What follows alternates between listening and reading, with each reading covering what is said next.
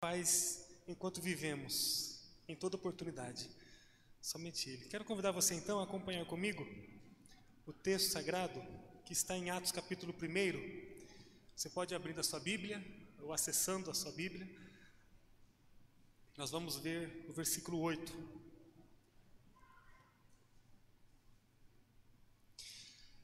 Muito bem, nós estamos é, comemorando o nosso aniversário. No último dia 12, completamos 15 anos de organização como igreja. Temos uma história maior, mas a partir de 12 de novembro de 2005, nós começamos a caminhar como uma igreja organizada. E nesse mês celebrativo, nós estamos falando é, sobre a igreja que somos. No primeiro domingo, nós afirmamos que somos uma igreja comprometida com Deus, Enfatizamos isso. E esse comprometimento, ele só pode ser sustentado através de um compromisso com a oração e com a Bíblia. Entendemos que somos uma igreja comprometida com Deus. É a partir do diálogo com Deus que eu posso estabelecer um compromisso com Ele. Não posso estabelecer um compromisso com quem não dialogo, não converso, não tenho um relacionamento. Enquanto nós oramos, nós falamos com Deus. Enquanto gastamos a nossa vida meditando na palavra do Senhor, Ele fala com a gente. Se estabelece um diálogo. E aí começamos então a ter compromisso com Ele. No último domingo, nós afirmamos que nós temos um compromisso com o discipulado. Se tomamos a vida de Jesus como referência para a nossa vida, jamais podemos abrir mão do discipulado. O reino de Deus foi estabelecido através de Jesus Cristo a partir de uma prática de discipulado. Jesus priorizou a formação discipular. Ele priorizou formar discípulos. E aí, ele fez discípulos que foram determinantes para a continuidade do plano de Deus no mundo, que é a igreja. Podemos afirmar que nós temos um compromisso com o discipulado. Podemos afirmar que a sustentação da igreja no mundo passa pela prática do discipulado. O Espírito Santo ele gera vida na humanidade através do movimento de discipulado, de compartilhamento de vida. Isso vai atingir a evangelização, isso vai atingir o cuidado, isso vai atingir a manutenção da fé. O Espírito Santo ele é como um um veículo né, que conduz a humanidade até Deus no caminho do discipulado. E aí a gente afirmou no último domingo que nós não podemos abrir mão do discipulado. Se você quiser assistir essa mensagem ou as mensagens, você pode é, ver na página social da igreja que elas estão lá. Hoje nós afirmamos que nós temos um compromisso com o testemunho.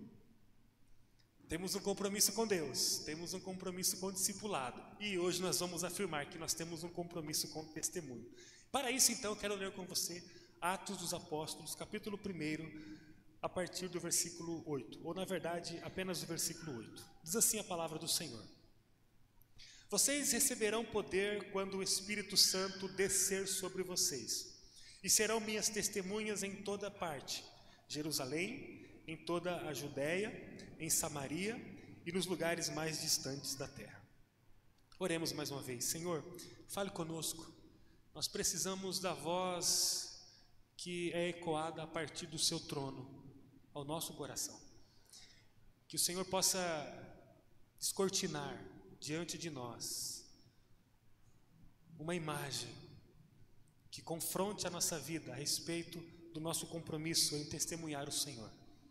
O Senhor possa fortalecer a nossa vida, o Senhor possa nos trazer é, impactos do Teu Espírito a respeito desse tema tão importante para o Senhor, para nós e para o mundo. Oramos para que seja assim em nome de Jesus. Amém. Amém. É muito provável que essas é, são as últimas palavras de Jesus. Atos, capítulo 1. A partir do versículo 6, 7, 8. É muito provável que essa seja a última fala de Jesus com os discípulos, fisicamente. Essa conversa de Jesus com os discípulos, narrada por Lucas, o evangelista, ela fala de instantes finais de uma caminhada física. A partir do versículo 6 do primeiro capítulo, os discípulos começaram a perguntar algumas coisas para Jesus. É aquela conversa derradeira, é, são os últimos instantes, porque Jesus estava prestes a ascender-se aos céus. E aí, uma conversa ali meio que de final de temporada. E os discípulos perguntam para Jesus a respeito do futuro. Há um questionamento no coração dos discípulos a respeito do futuro. E sempre há questionamento no nosso coração a respeito do futuro. Não foi diferente com os discípulos. Eles estavam preocupados com o futuro, afinal de contas, o Supremo Senhor já estava prestes a subir ao Pai. Porque Jesus havia dito que seria assim. E aí um deles questiona sobre a restauração do reino de Israel. Você pode ver isso a partir do versículo 6. A nação de Israel, você pode saber, talvez, foi a casa de Deus até Jesus Cristo chegar ao mundo. Foi uma nação que o Senhor escolheu para habitar, o povo de Israel. Nesse momento que Jesus estava com os discípulos, a nação estava é, confusa, estava fraca há muitos anos já. No final da vida física de Jesus, a nação de Israel estava subjugada por Roma, com muitas dificuldades, muitos princípios pagãos, vindos é, da Grécia e de tantos outros lugares. A nação não estava bem. E aí os discípulos, naquela última conversa com Jesus, perguntam: Senhor, vai ser agora que Israel será restaurada? Uma pergunta legítima, uma pergunta cabível. E aí, diante dessa indagação, Jesus olha para os discípulos, e aí ele sai do limite do povo de Israel, de uma nação específica, e amplia a compreensão a respeito do reino de Deus, ao falar de uma ação que atingiria muito mais do que uma nação. Jesus fala aos discípulos de dois pontos fundamentais, e eu quero pedir a sua atenção porque hoje teremos uma conversa um pouco mais curta, mas que eu queria que esses dois pontos ficassem armazenados em teu coração. Jesus fala de dois pontos fundamentais para a continuidade da obra de Deus no mundo. E o primeiro ponto que ele fala é que a presença do Espírito Santo seria permanente na vida dos discípulos a partir daqueles próximos dias. Então, nesse questionamento dos discípulos a Jesus a respeito do futuro, se a nação de Israel seria estabelecida como uma nação forte, com uma boa política, com um bom exército, conquistadora. Diante desse contexto, Jesus então ele traz duas coisas. A primeira coisa, ele vai nos dizer com muita clareza nesse texto aos discípulos que haveria um, movimento diferente nos próximos dias, a partir da sua ascensão, que seria a presença do Espírito Santo na vida de todo mundo que cresce em Jesus. O texto vai dizer: Vocês receberão poder quando o Espírito Santo descer sobre vocês. Isso significa muito para os discípulos. Significa mais do que eles poderiam mensurar nesse momento. Antes de Jesus vir ao mundo, o Espírito não estava na vida de toda a nação. A gente encontra na teologia do Antigo Testamento que o Espírito Santo ele habitava na vida de líderes estratégicos que o Senhor levantava. O Espírito Santo ele habitava na vida dos reis, dos profetas. O Espírito Santo não estava habitando permanentemente na vida de toda a nação. Havia uma direção na nação para Deus. E, e essa condução, ela não era feita diretamente, efetivamente pelo Espírito Santo. Então, quando Jesus ele fala para os discípulos que o Espírito Santo ele desceria sobre todos que crescem, inclusive neles, então uma coisa muito importante acontece. Quando Jesus fala para os discípulos que o Espírito Santo desceria sobre todo mundo que cresce em Jesus, se abre um cenário indescritível, inimaginável. Como assim? Poderia, poderia pensar um deles. Nós teremos Espírito Santo o Espírito do próprio Deus dentro de nós. Como assim? O Espírito que estava na vida de Moisés agora vai ser também participante da nossa existência, ele vai habitar dentro de nós. Como assim, Senhor? O Espírito que tomou Davi para ser o grande rei, o grande monarca que levou a nação a um lugar de prosperidade. O Espírito que estava sobre Davi agora vai estar sobre nós. O mesmo espírito que estava sobre Sansão, o mesmo espírito que estava sobre Elias, Eliseu. Isso é uma coisa muito nova para a realidade dos discípulos. O primeiro ponto foi desse discurso final de Jesus, que aquele espírito que estava sobre o grande rei Davi agora ia entrar e fazer habitação na vida de todos os discípulos. Mas todos, todos. Agora ele estaria com cada um. Aquele que operou milagres através de Elias, de Eliseu, aquele que operou milagres no passado agora, estaria habitando dentro de cada discípulo. O que Jesus está falando aqui é muito poderoso. Essa igreja em Jerusalém, ela passaria agora a ser habitada pelo Espírito Santo. E essa igreja se multiplicaria, porque haveria multiplicação de discípulos. E as novas igrejas, os novos discípulos também continuariam vivendo intensamente a presença do Espírito Santo, porque o Espírito Santo, na sua onipresença, ele continuaria a habitar na vida de cada um que cresce em Jesus como Senhor e Salvador. O apóstolo Paulo, falando sobre isso em Filipenses, ele diz no capítulo 1, no versículo 13: Vocês também ouviram as boas novas, a verdade da salvação. E quando creram em Cristo, Ele colocou sobre vocês o selo do Espírito Santo que havia prometido. O apóstolo Paulo diz aos Filipenses que cada um que entregou a vida a Jesus, que entendeu as boas novas e passou a viver por Jesus, recebeu ou recebe o selo do próprio Espírito Santo. Jesus havia prometido isso. O Espírito Santo foi destinado para viver em cada um daqueles que crescem. O Espírito Santo foi destinado para viver dentro de nós, amém? Nós somos a casa do Espírito Santo. Se cremos em Jesus como Salvador e entregamos a nossa vida para viver para a Sua glória, honra e louvor, a partir do Seu propósito para nós, o Espírito Santo está em nós. Agora, a fala de Jesus tem um segundo ponto fundamental. Para terminarmos hoje, eu queria destacá-lo. Além da presença encantadora, indescritível, porque eu presumo que assim como os discípulos não conseguiram imaginar a força do Espírito Santo dentro deles, nós também não conseguimos mensurar a força do próprio Senhor na pessoa do Espírito Santo dentro de nós. O apóstolo Paulo diz em, Coríntios 3,16 que nós somos habitação, casa do Senhor. Não sabeis, sabeis vós que sois templo do Espírito Santo? Assim como os discípulos, também nós não temos muita dimensão do que é ser habitado pelo próprio Senhor na pessoa do Espírito Santo. Além disso, que é uma coisa formidável, o texto vai nos falar que há uma importante questão que precisamos assimilar, que é a questão do testemunho. Testemunho, nós somos uma igreja comprometida com o testemunho. A parte final do versículo diz: Serão minhas testemunhas em toda parte, Jerusalém, em toda a Judéia, em Samaria e nos lugares mais distantes. Normalmente, as palavras mais importantes de um discurso são proferidas na parte final. Sabe quando o pai precisa fazer um discurso importante para o filho? Você que é filho, se lembra de algum discurso importante do seu pai?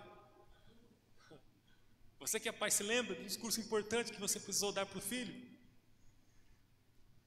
Depois de falar tudo que conseguiu falar, o pai termina reafirmando as palavras mais importantes, não é assim? O filho vai sair para uma viagem, um acampamento numa uh, ilha selvagem. Vamos imaginar. O pai chama o filho, fala, vem aqui meu filho, senta aqui, olha só. Eu quero dizer que você vai precisar cuidar disso, cuidar daquilo, não mexa com esse tipo de fruta, não entre nesse buraco, não faça isso. Ou seja, o pai vai falar um monte de coisa. E aí, no finalzinho do discurso, o pai vai olhar bem para o filho e vai dizer: Filho, você entendeu que você não pode fazer isso, isso, e que você deve fazer isso e aquilo? Não é assim? É, não é, irmãos? É assim, sim. A parte final do discurso é onde tem aquela, aquela reafirmação daquilo que é importante. Jesus, na parte final do seu discurso, depois de falar muitas, muitas coisas, e essas coisas estão narradas nos evangelhos, Jesus ele, ele chama os discípulos e fala: Pessoal, depois de tudo que eu já falei para vocês, eu quero reafirmar vocês duas coisas. Vocês vão receber o Espírito Santo. E a segunda coisa, vocês precisam ser testemunhas. Vocês entenderam, pessoal? Eu falei um monte de coisa para vocês. Eu fico imaginando o, o sermão do monte ali, de Mateus, capítulo 5, 6, sendo reafirmado assim, em duas palavras: vocês receberão a presença do Altíssimo na vida de vocês. Honrem-o, amem-o, acima de todas as coisas. Cuidado com o que vocês vão fazer, porque vocês serão agora a casa de Deus. E além disso, sejam testemunhas. São as duas coisas que Jesus não poderia deixar de falar nos seus últimos instantes de vida. Nós precisamos ser comprometidos com o testemunho, porque nós temos o Espírito para esse fim. Jesus deixou claro no final do seu discurso que a coisa mais importante que ele estava falando era a respeito de receber o Senhor e compartilhá-lo com o mundo. Jesus disse que o Espírito Santo viria para um propósito muito bem definido. O Espírito Santo está em você que crê para um propósito muito definido. Não é para você ter um poder de compreender algumas questões relacionadas aos conflitos internos da sua vida a você ter capacidade para ser um funcionário melhor, para ganhar mais dinheiro, para estudar mais, para prosperar mais economicamente falando. O Espírito Santo está em você, não é para que você dê um jeito no seu casamento, dê um jeito na vida dos seus filhos, tenha uma família melhor, com uma moral mais elevada, mais ajustada.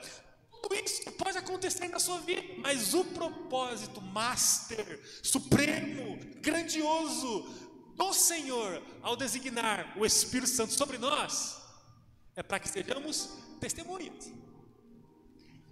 Jesus disse que o Espírito Santo viria para esse propósito. Nós somos uma igreja que testemunha. Nós precisamos fazer isso. Nesses 15 anos, nós precisamos afirmar o nosso compromisso com o testemunho. Amém? Amém. Testemunho. A igreja de Jesus é uma comunidade de discípulos que receberam o Espírito Santo e que vive para adorar o Senhor, para servir um ao outro e para testemunhar. Quanto mais valorizarmos o testemunho, mais nós vamos obedecer o que Jesus disse para fazermos em suas últimas palavras no mundo. Tenha coragem de testemunhar o Senhor. Amém? Dá trabalho, né? Eu preciso deixar algumas coisas, eu preciso ter coragem de falar, mas olha, tenha coragem de testemunhar o que o Espírito Santo, Ele tem feito na sua vida. Agora, se Ele não tem feito nada na sua vida, eu quero convidar você a abrir o seu coração para Jesus e dizer assim: Senhor, eu entendi. Ouvi o testemunho aqui lindo de tantas pessoas, eu entendi. Eu quero então entregar minha vida para o Senhor. Quando você fazer isso, pela fé, você receberá, mediante a graça de Jesus, o perdão por seus pecados e você será transformado no mundo espiritual e você receberá o Espírito Santo na sua vida. E a partir desse momento você começará a testemunhar em toda oportunidade o que Jesus, o que o Espírito Santo está fazendo em sua vida. Agora, se você não testemunha nada de que nada, se você não se movimenta em nenhuma direção para testemunhar o que o Espírito Santo faz em tua vida, eu queria convidar você a refletir sobre de fato se o Espírito Santo está em tua vida. Se você tem buscado compromisso com Deus através da palavra e da oração, porque nós somos uma igreja comprometida com Deus, então você tem coisa para testemunhar através do Espírito Santo. Se você tem considerado o discipulado como um lugar importante, então você tem algo a compartilhar, muito importante, que é a vida discipulado. Não vou reproduzir o que nós conversamos no domingo passado sobre o discipulado. Mas quem vive discipulado não consegue restringir essa ação do Espírito Santo apenas em si. Tem que compartilhar. Eu preciso olhar para alguém e falar: Nossa, eu tenho tanta água aqui e você está sedento, então eu quero te oferecer água. Venha comigo. Vamos conversar, vamos tomar um café, vamos orar juntos, vamos começar uma caminhada juntos. Se eu vivo um compromisso com o Senhor e com o discipulado, eu vou viver um compromisso com o testemunho. Nós precisamos entender isso. Depois que o Espírito Santo entra na nossa vida, a coisa mais importante que podemos fazer é testemunhar aquilo que Jesus fez, está fazendo e continuará a fazer em nossa vida. Nós temos um compromisso com o testemunho, amém? Nós temos, nós temos. Temos um compromisso com o testemunho. Essa semana o Senhor vai colocar um monte de oportunidade diante de nós. É hora de testemunharmos. E se você não souber fazer, Converse com a igreja, converse com a liderança, converse com o seu líder de pequeno grupo, converse com o seu discipulador. Vamos conversar. Como é que eu faço? Eu sei que tem um monte de gente que, que sabe o que eu estou falando. Como é gostoso você ver gente que o Senhor tem dado para você e você pega essas pessoas e fala assim: Olha, eu tenho bastante problema, viu? Eu tenho um monte de defeito, mas eu queria caminhar com você, queria orar com você. Ah, gente, isso é um caminho sem volta.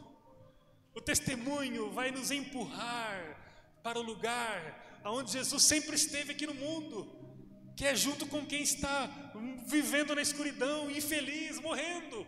O testemunho é a característica do reino de Deus. O testemunho, ele é indispensável para viver o evangelho, porque o evangelho é o anúncio de boas notícias. E não dá para falar de evangelho, que é o anúncio de boas notícias, silenciado, emudecido, indiferente, indisposto, solitário. Não tem como. Só podemos falar do Evangelho, que mudou a nossa vida, através da prática do compartilhamento das boas novas. E isso é testemunhar. Vamos testemunhar. Tem tanta gente que queria estar aqui hoje não pode estar, porque por causa da pandemia, esse lugar aqui é muito pequeno. As nossas igrejas são muito pequenas, nós precisamos entender que há um grupo de pessoas esperando o nosso testemunho, e à medida que esse grupo ouvir a voz do Senhor, os filhos da paz vão entender, falar eu quero, e aí nós vamos começar a reproduzir a vida do Espírito Santo que habita em nós, e vamos cumprir o que Jesus nos ensinou nas suas últimas palavras em Atos capítulo 1, versículo 8. Vamos cantar uma canção agora. Quero orar com você primeiro até o pessoal chegar aqui. Feche teus olhos. Senhor, obrigado porque somos uma igreja que é comprometida com o testemunho.